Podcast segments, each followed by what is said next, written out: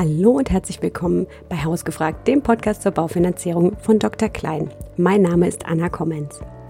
Die heutige Folge haben wir für euch etwas anders konzipiert als die üblichen. Denn normalerweise bin ich ja im Gespräch mit einer Spezialistin oder einem Spezialisten für Baufinanzierung und wir erkunden gemeinsam ein Thema. Heute haben wir uns gedacht, wir möchten euch ganz kurz und kompakt das Thema Zinsbindung näher bringen. Und dazu hat Ringo Helbig euch alles Wichtige zusammengefasst. Er ist Spezialist für Baufinanzierung in Lübeck und er verrät euch, was ist eine Sollzinsbindung, welche Auswirkung hat die Dauer der Zinsfestschreibung auf den Zins und welche Zinsbindung ist aktuell sinnvoll. Dies und noch viele andere Infos erfahrt ihr in unter fünf Minuten. Viel Spaß bei der heutigen Folge. Meine Kunden fragen mich oft im Beratungsgespräch, was ist eigentlich Zinsbindung? Die Kernantwort findet ihr bereits im Namen. Die Zinsbindung oder auch Sollzinsbindung genannt ist der Zeitraum bei einem Darlehen, in dem euch die Bank einen gewissen Zinssatz garantiert. Ihr friert den Zinssatz quasi ein und während dieses Zeitraums darf die Bank den Zinssatz nicht mehr verändern. Das hat für euch den Vorteil, dass ihr euch gegen steigende Bauzinsen absichert. Ihr minimiert also das Zinsänderungsrisiko und sichert euch die konstante monatliche Rate. Warum ist die Sollzinsbindung so wichtig? Das Zauberwort hier ist Planungssicherheit. Die Zinsbindung trägt maßgeblich dazu bei, dass eure Monatsrate über den vereinbarten Zeitraum konstant bleibt. So könnt ihr für den Sollzins eine Zinsbindung von 5 bis über 30 Jahre wählen. Würdet ihr hingegen keine Zinsbindung vereinbaren und euch für ein variables Darlehen entscheiden, könnten sich die Zinsen alle drei bzw. sechs Monate ändern. Wie viel ihr dann im Monat für eure Rate zahlt, hängt dann davon ab, wie sich die Bauzinsen entwickeln. Im schlimmsten Fall entstehen dadurch Mehrkosten, die euer monatliches Budget belasten. Wann bietet sich eine kurze Zinsbindung und wann bietet sich eine lange Zinsbindung an? Ein erster Anhaltspunkt kann für euch ein Blick auf die Bauzinsprognosen sein.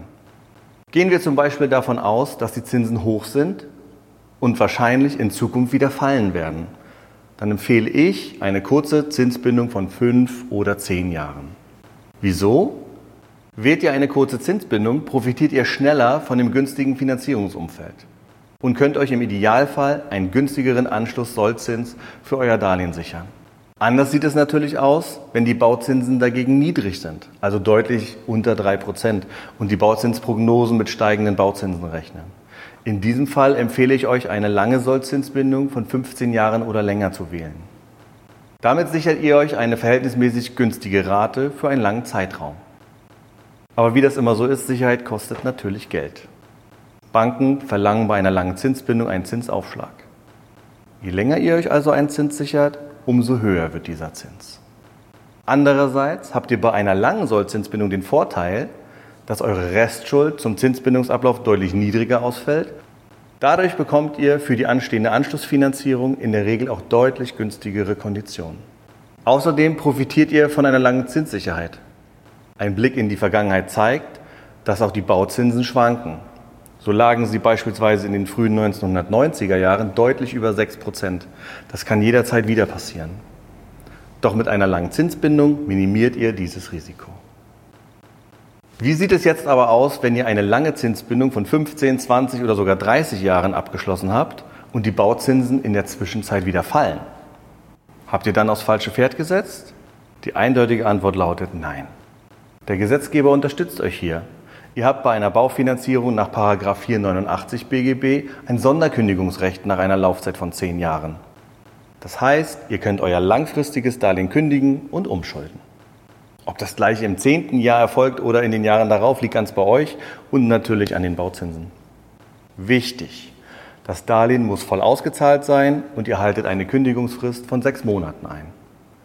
Danach könnt ihr das Darlehen voll oder teilweise umschulden. Nun stellt ihr euch wahrscheinlich die Frage, welche Zinsbindung ist aktuell am sinnvollsten? In der Regel eine Zinsbindung von 10 Jahren eine günstigere Rate mit sich bringt als eine Zinsbindung von 20 Jahren. Doch das allein sollte nicht der Grund für eure Entscheidung sein. Denkt bitte auch über folgende Fragen nach. Wie stark ist mein Sicherheitsbedürfnis? Wie hoch ist mein Budget? Wie schnell möchte ich das Immobiliendarlehen überhaupt zurückbezahlt haben? Also wie schnell möchte ich es tilgen? Und ganz wichtig, hört bitte auf euren Bauch. Ihr braucht auch ein gutes Gefühl bei eurem Projekt. Ihr merkt schon, eine allgemeingültige Antwort auf der Suche nach der passenden Zinsbindung, die gibt es leider nicht. Es kommt immer auf den Einzelfall an. So ist beispielsweise auch eine Splittung denkbar. In diesem Fall würde die Darlehenssumme in zwei Darlehen aufgeteilt werden. Einmal 10 Jahre Zinsbindung und einmal mit einer Sollzinsbindung von 20 Jahren. So könnt ihr den Zins und eure Rate optimieren und das Zinsänderungsrisiko auf zwei Säulen verteilen.